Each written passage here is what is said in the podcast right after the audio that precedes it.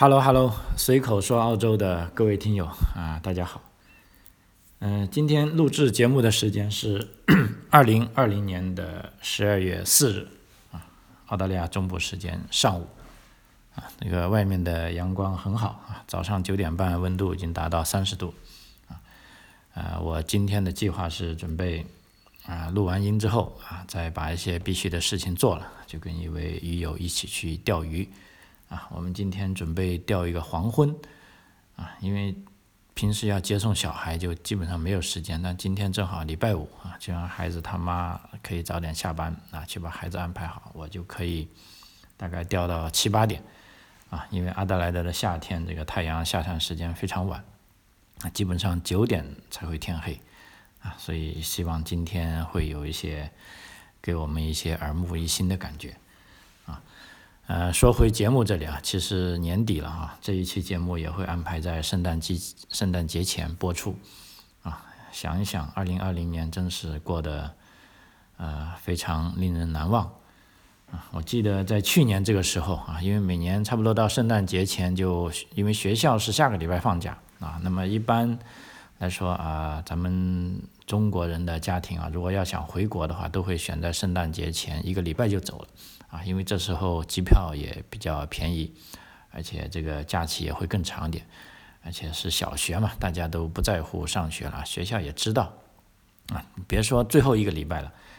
啊，基本上最后一个学期啊，也就我们讲的 term four，啊，孩子们都是在玩儿啊，玩的主题就是怎么样过这个圣诞节，啊，所以大家都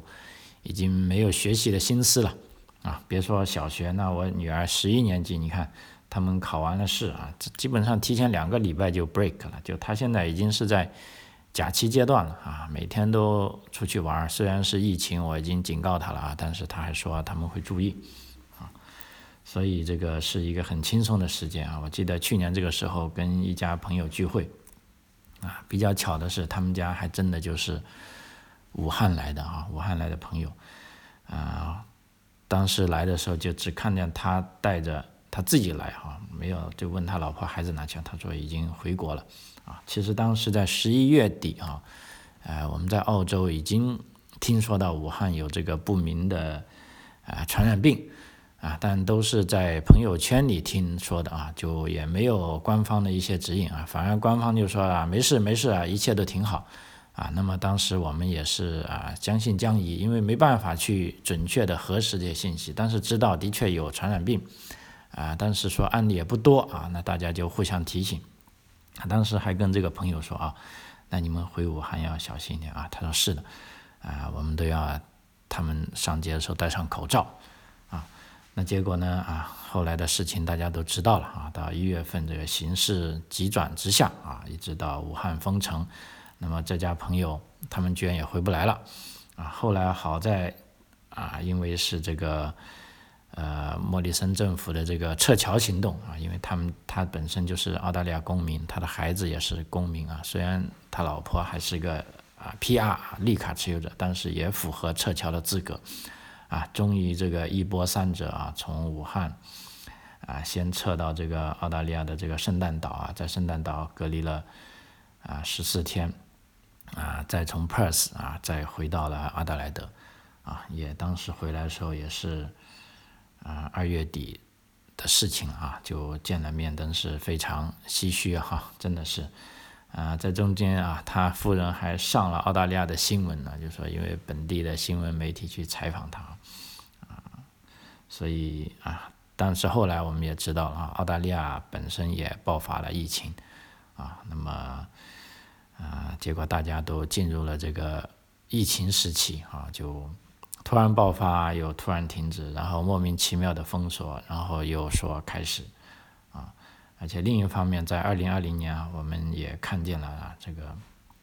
中澳关系啊，老实说是断崖式的，呃，这个下降啊，就。我记得最好的时候应该是二零幺四年啊，当时中国跟澳洲是签署了这个自由贸易协议啊，当时这个尤其商界一片欢腾啊，尤其是这个葡萄酒行业，因为就意意味着澳洲的葡萄酒可以零关税进入中国了。那么在二零一四年到二零二零年的这么一段黄金时期啊，啊，我在澳洲也的确见证了，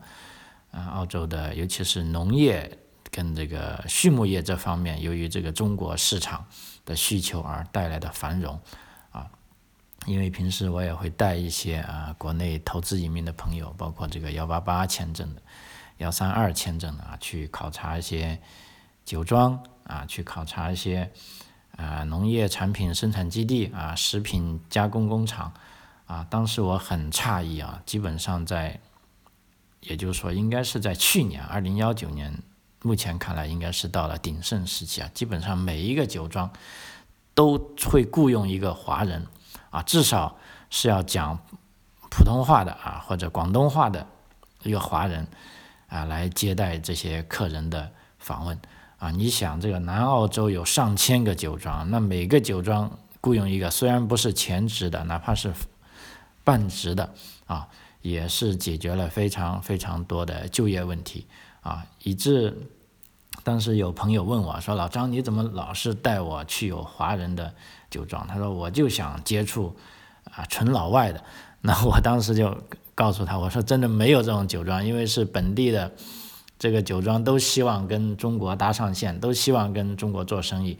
啊，都会请一个会讲中文的啊职员来接待大家。你说，如果是纯不想做中国市场的，那是极少极少啊。老实说，我也找不到这种啊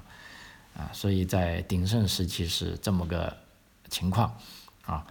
那么到现在，我想大家也知道了啊。随着这个。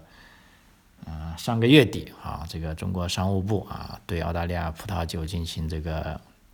实质上啊，其实就是关税嘛。虽然说是贸易保证金啊，那么基本上是至少像奔富都被增加了百分之一百六十七啊，其他小的呢，大概是有有的最高的是百分之二百二十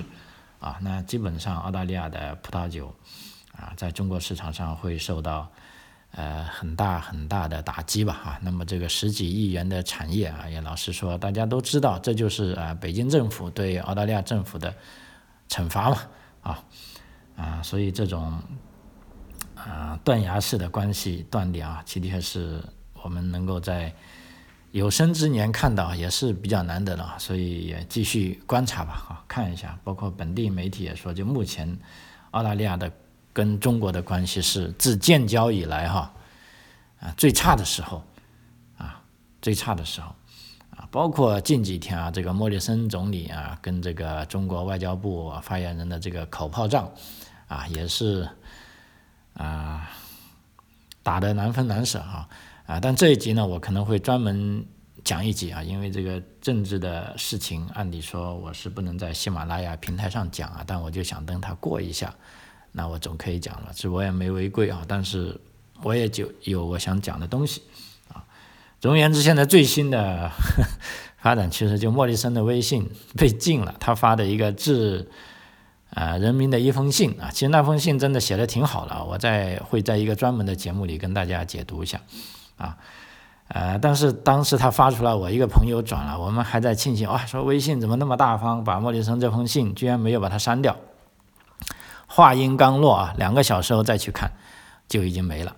啊。这个微信上面删除的理由就是说这个是这则消息是混淆视听啊，云云。总而言之，就违反了啊这个平台啊。所以说这个平台很厉害哈。无论是啊这个我 在这里讲的这个喜马拉雅平台啊，是还是这个微信平台，还是阿里巴巴这些所谓网络经济平台啊，现在好像中国政府也下了。啊，这个文件说要这个以反垄断啊，对这些网络平台要进行啊教育也好，也要限制也好，的确是啊各种东西啊，包括权力，一旦形成了垄断之后呢，啊那真的是很不好，很不好啊，没有人喜欢啊，那老张自然也不喜欢啊。呃，比较有意思的是啊，莫里森当时开微信的时候，记者在问他，就说啊，总总理，你不担心你的微信被中国政府审查啊，并且删除吗？啊，莫里森说不会不会，我还没我还没遇到这个事情。那很不好意思啊，现在他遇到了啊，他的这封信其实写的真的是从我的观点来说啊，包括我身边的澳大利亚华人朋友都觉得很正确，但是却被微信平台认为是混淆视听，啊，这个违反法律，啊，所以这个啊，不同的政治体制啊，不同的制度啊，对不同的内容啊，这个的确是采取了完全不同的立场，这也让我们非常清晰的观察到这样的事件啊。嗯，所以说关于莫里森的事情，我们再开一个节目专门来讲讲啊。因为这一期主要是我想讲一下在疫情之下的澳大利亚哈啊，因为我们从去年一年啊，在去年过圣诞节的时候，老实说疫情呢啊没有对大家造成任何影响，因为那时大家只觉得疫情是在啊中国啊，虽然是很同情啊，但是自己会小心一点。而且最关键，当时啊，中国政府也没有说非常爽快的承认啊疫情啊，在所以，在至少在上一个圣诞节，我们跟平时过圣诞节没什么啊不同啊，但是这一个圣诞节将会是啊非常大的不同啊，呃具具体的措施我待会就跟大家分享一下啊。那么在此之前呢，我也想稍微啊总结一下这个节目啊，因为这个节目也。又一年过去了，啊，本来二零二零年老实说是我的计划中要取得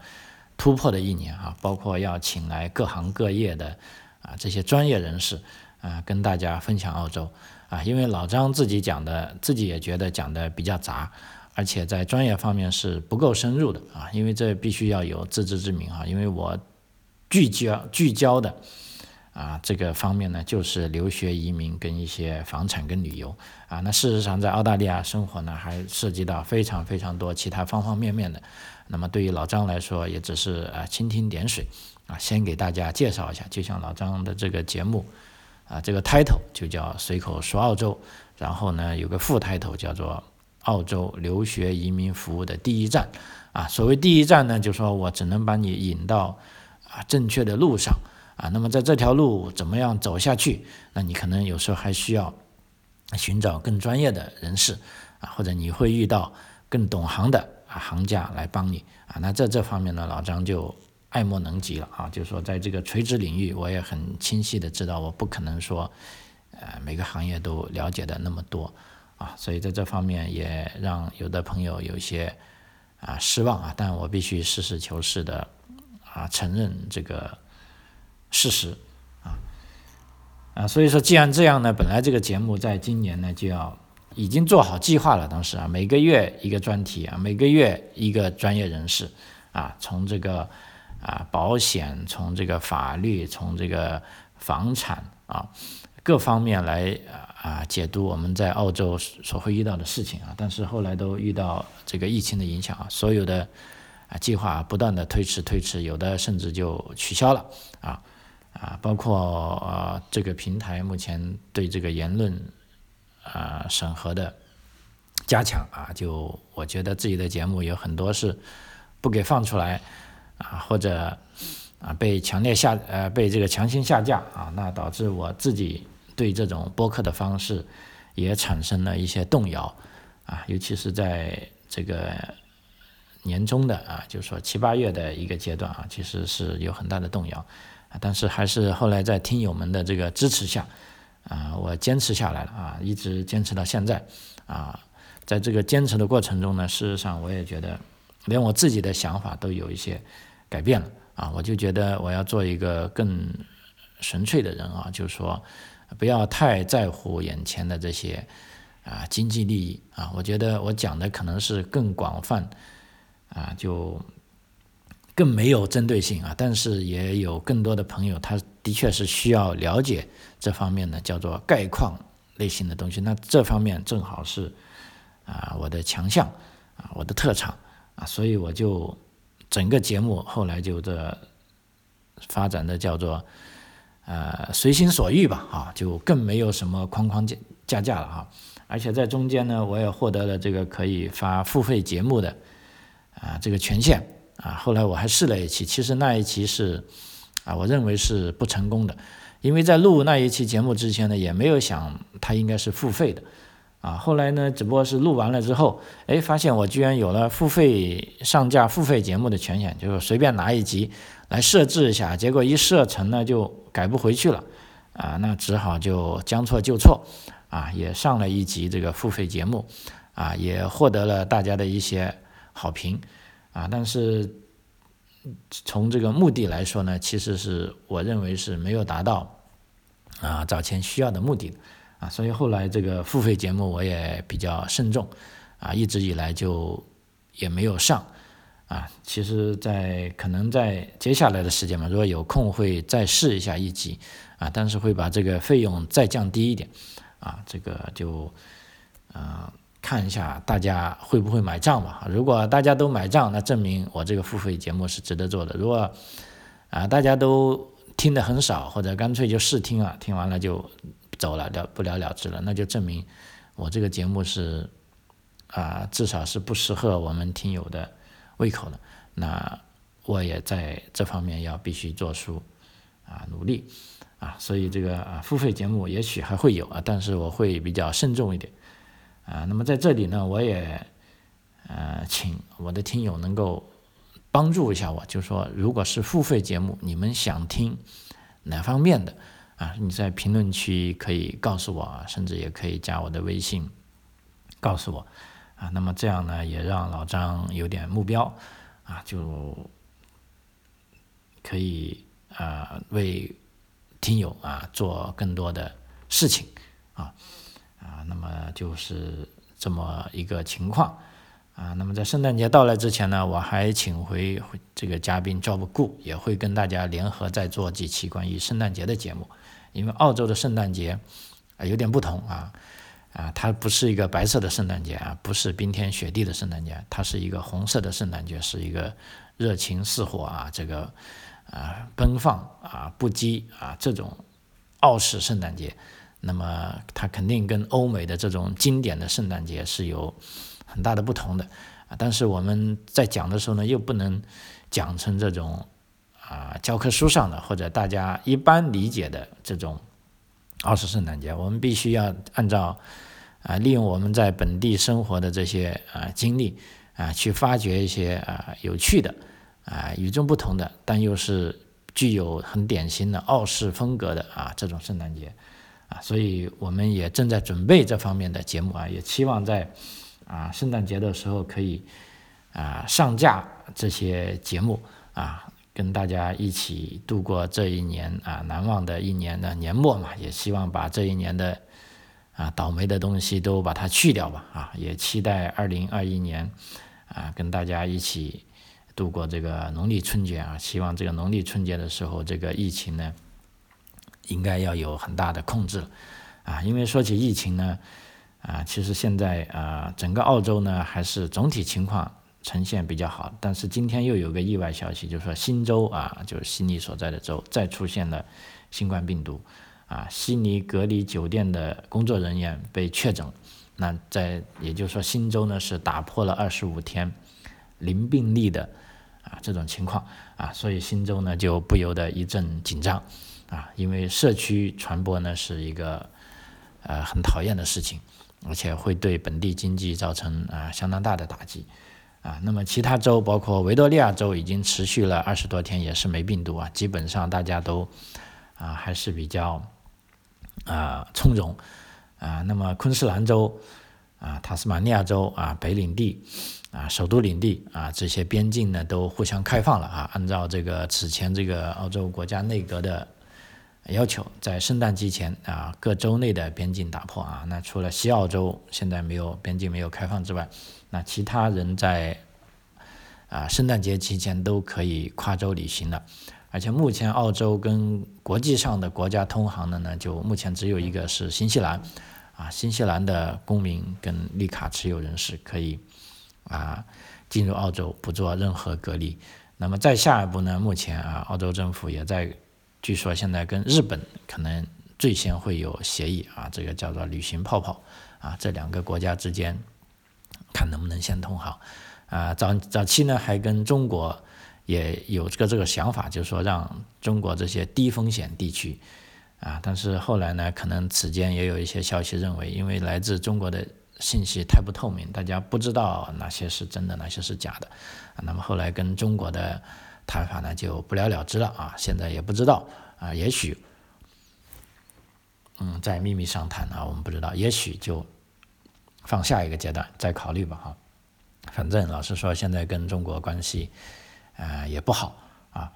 啊，但是不好呢。我有个基本的判断啊，现在也就是说，中国政府是在惩罚澳洲政府，而也就是说，先给一点小 case 你来看看，啊，不至于说非常厉害。如果哪一天我们看到啊，中国禁止澳洲的铁矿石进口，或者能源产品进口，啊，这些 LNG 啊、LPG 啊，啊，这个才是每年是超过了上百亿澳元的，啊，如果这个大家拿起来打仗，那就证明大家的关系是。啊，事实上是不好了啊！那时候啊，的确是应该要忧虑了啊，因为包括澳大利亚目前本地的媒体也说啊，既然我们坚持澳洲的价值观，中国政府不愿意，那我们就不要跟他来往了啊，我们也不要卖铁矿石给他了啊，因为基本上铁矿石我们知道是工业发展的这个命脉啊，那么有数据显示啊，这个中国啊的百分之六十的铁矿石是来自。澳大利亚啊，百分之三十是来自巴西啊，还有百分之十大概是自己产的啊。而且澳大利亚的铁矿石呢，它这个品相比较好啊，成本也比较低，因为它开采方便嘛，它直接是在地面上挖的。我去过那个矿场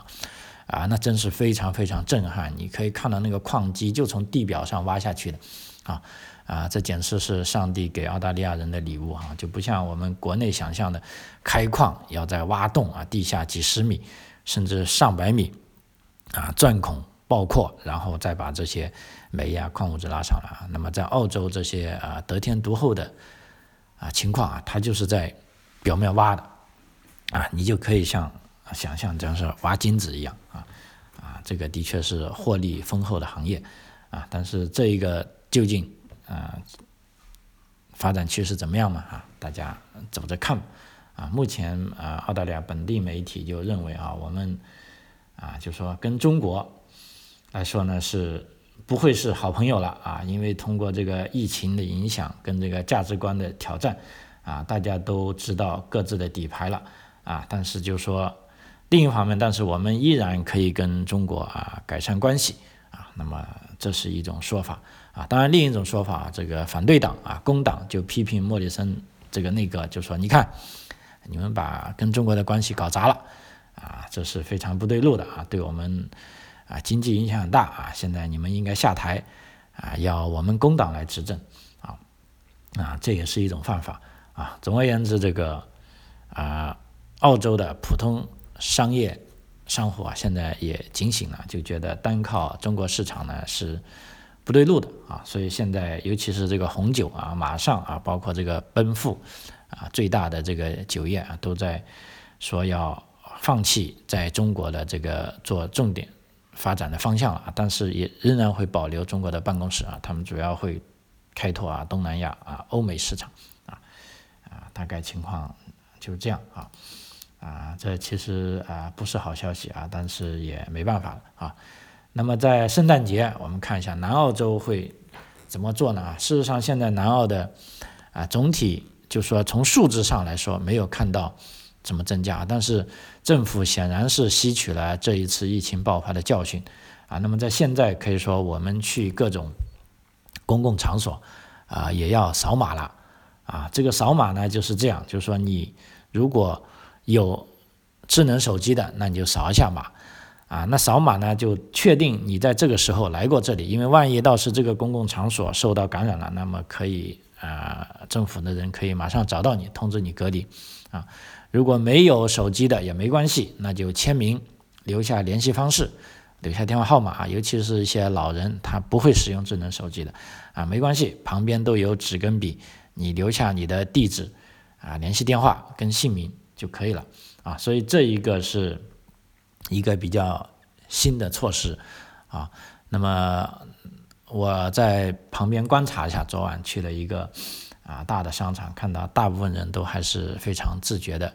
要么就扫码，要么就签名啊。因为在这个法令的制度下呢，就是说，如果你既不愿意扫码，也不愿意签名，那商场是有权利拒绝你进入的，啊啊，就说在这部方面啊，这澳洲人民的自由就受到一些影响啊，但是还好，这个啊政府也说了，这个数据呢是会保密的，啊，就是说你们去到哪里啊，那么这个数据封存一段时间就会销毁，啊，就那这样呢，大家还有所放心，啊，因为之前是推了一个叫 COVID-19 的 APP 软件。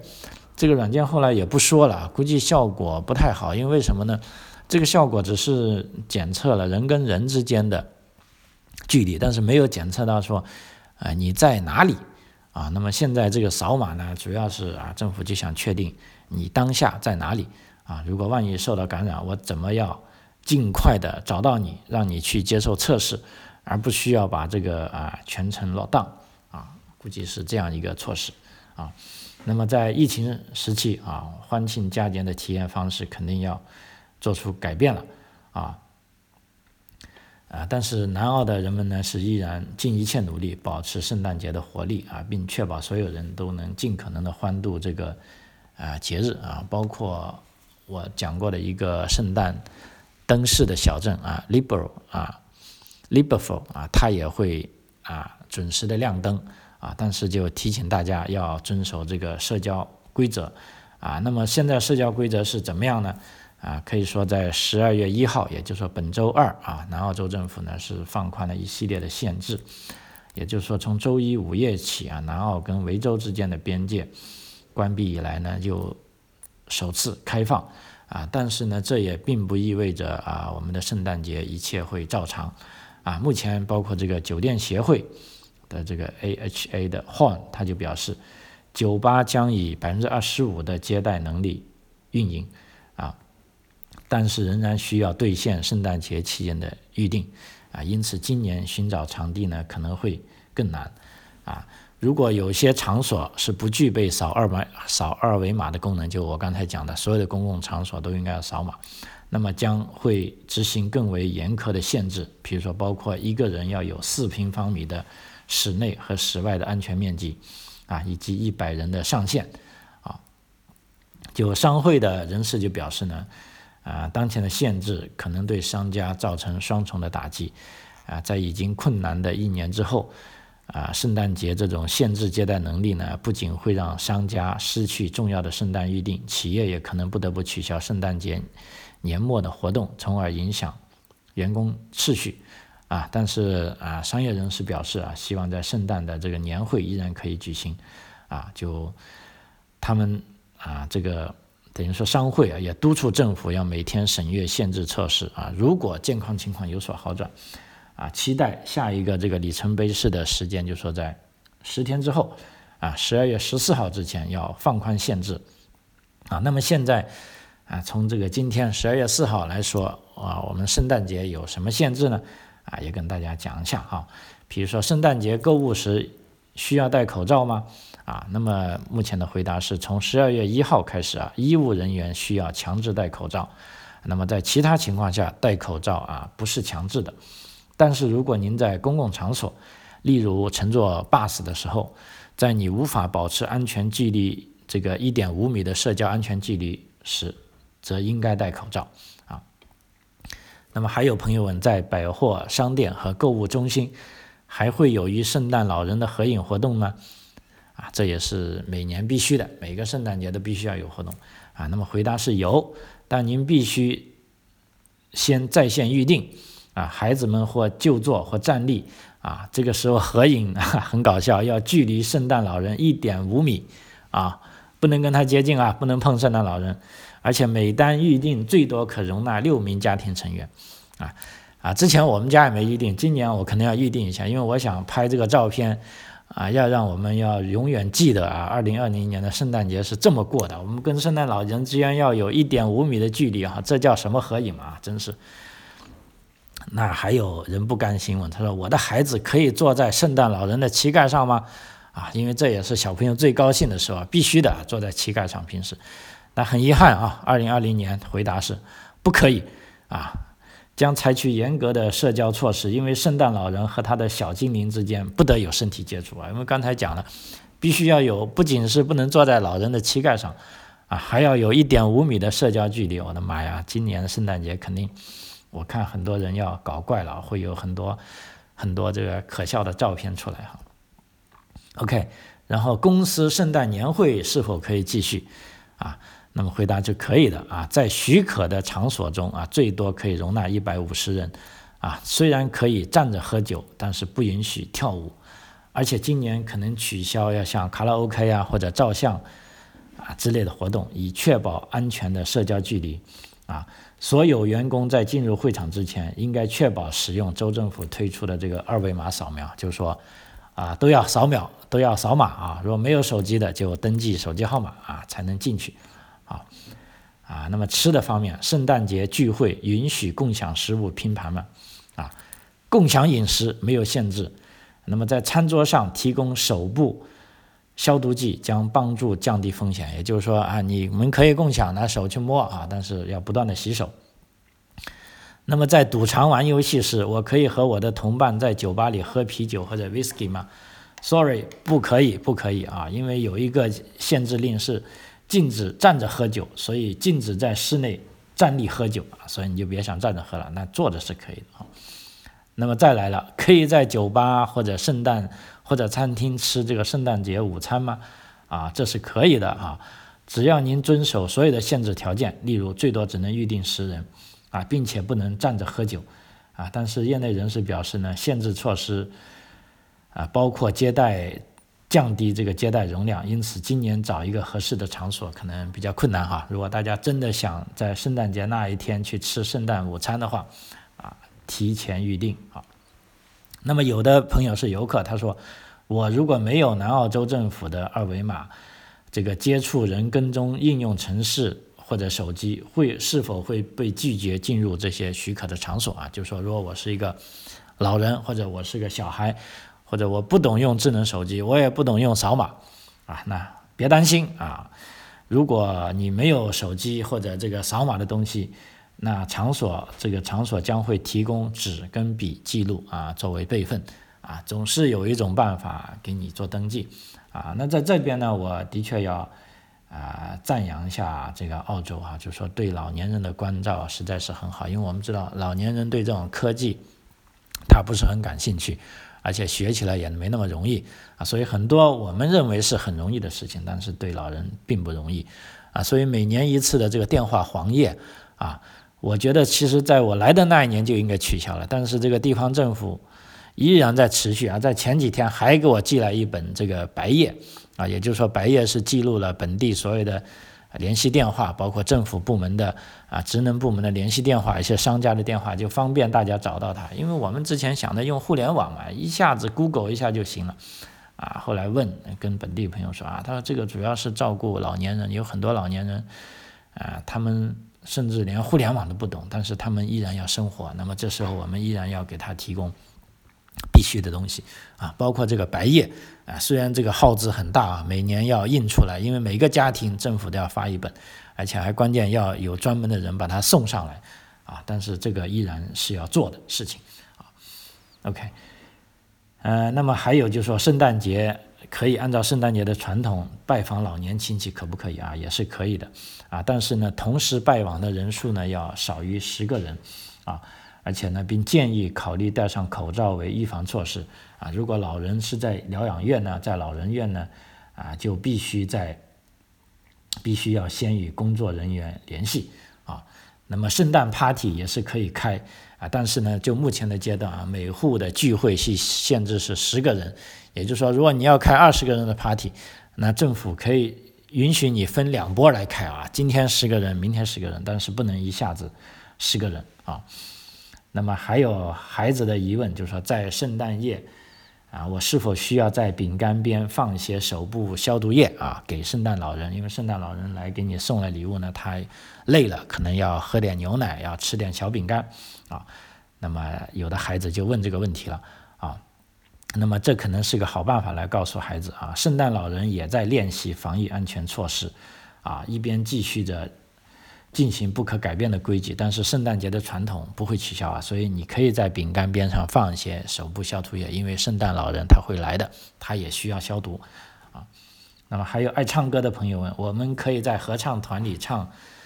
呃，颂歌吗？啊，就是说圣诞颂歌也是每年圣诞节前必须的一种仪式，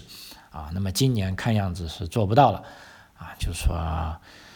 不能在一起唱了。但除非你能够戴着口罩唱歌，那么这会比较难受啊。所以这种集会啊，圣诞颂歌的集会其实是很大的一个集会，整个社区的啊，啊，那么今年可能就没有了啊。还有，我可以在圣诞节去教堂吗？啊，当然可以，但是目前的限制措施意味着教堂的服务仅限于一百五十人啊，就是说，如果超过一百五十人，教堂就不允许你再进了啊。而且我可以参观户外的这个啊圣诞灯饰嘛啊，那么回应是最好是开车行驶上灯，就不要下车了啊，建议远观。啊，如果不能与他人保持安全的社交距离呢，就最好戴上口罩。啊，还有朋友问，我在圣诞节期间拜访在维州的亲戚，是否需要在那里或者返回时隔离？啊，那么现在很好，按照南澳跟维州的边界管控措施呢，是大家啊都不需要隔离啊，可以非常自由的来回。啊好，这个时间关系啊，我看了一下，已经是三十六分钟了啊，不能再说了啊。那么这一期就啊啰啰嗦嗦讲了那么多啊，希望能够啊帮助到你啊，更多的了解澳洲啊。那么老张也会在年终啊这段时间再从各个方面做几个总结啊，也欢迎大家啊在圣诞节期间如果听这个节目的时候给我做出回应啊，因为那个时候我可能我也去休假去了。啊，我也就不录节目了，但是也会关注啊大家的回应啊，嗯，让我的这种啊价值观慢慢的啊可以得到持续啊，也可以呃怎么说吧，就是说呃物以类聚啊，人以群居啊，就是说有相同价值观的人可以一起分享啊这些理念啊，分享这些信息啊，好。张口澳洲啊，这期到此为止，谢谢您的收听啊，我要准备去钓鱼了啊，拜拜。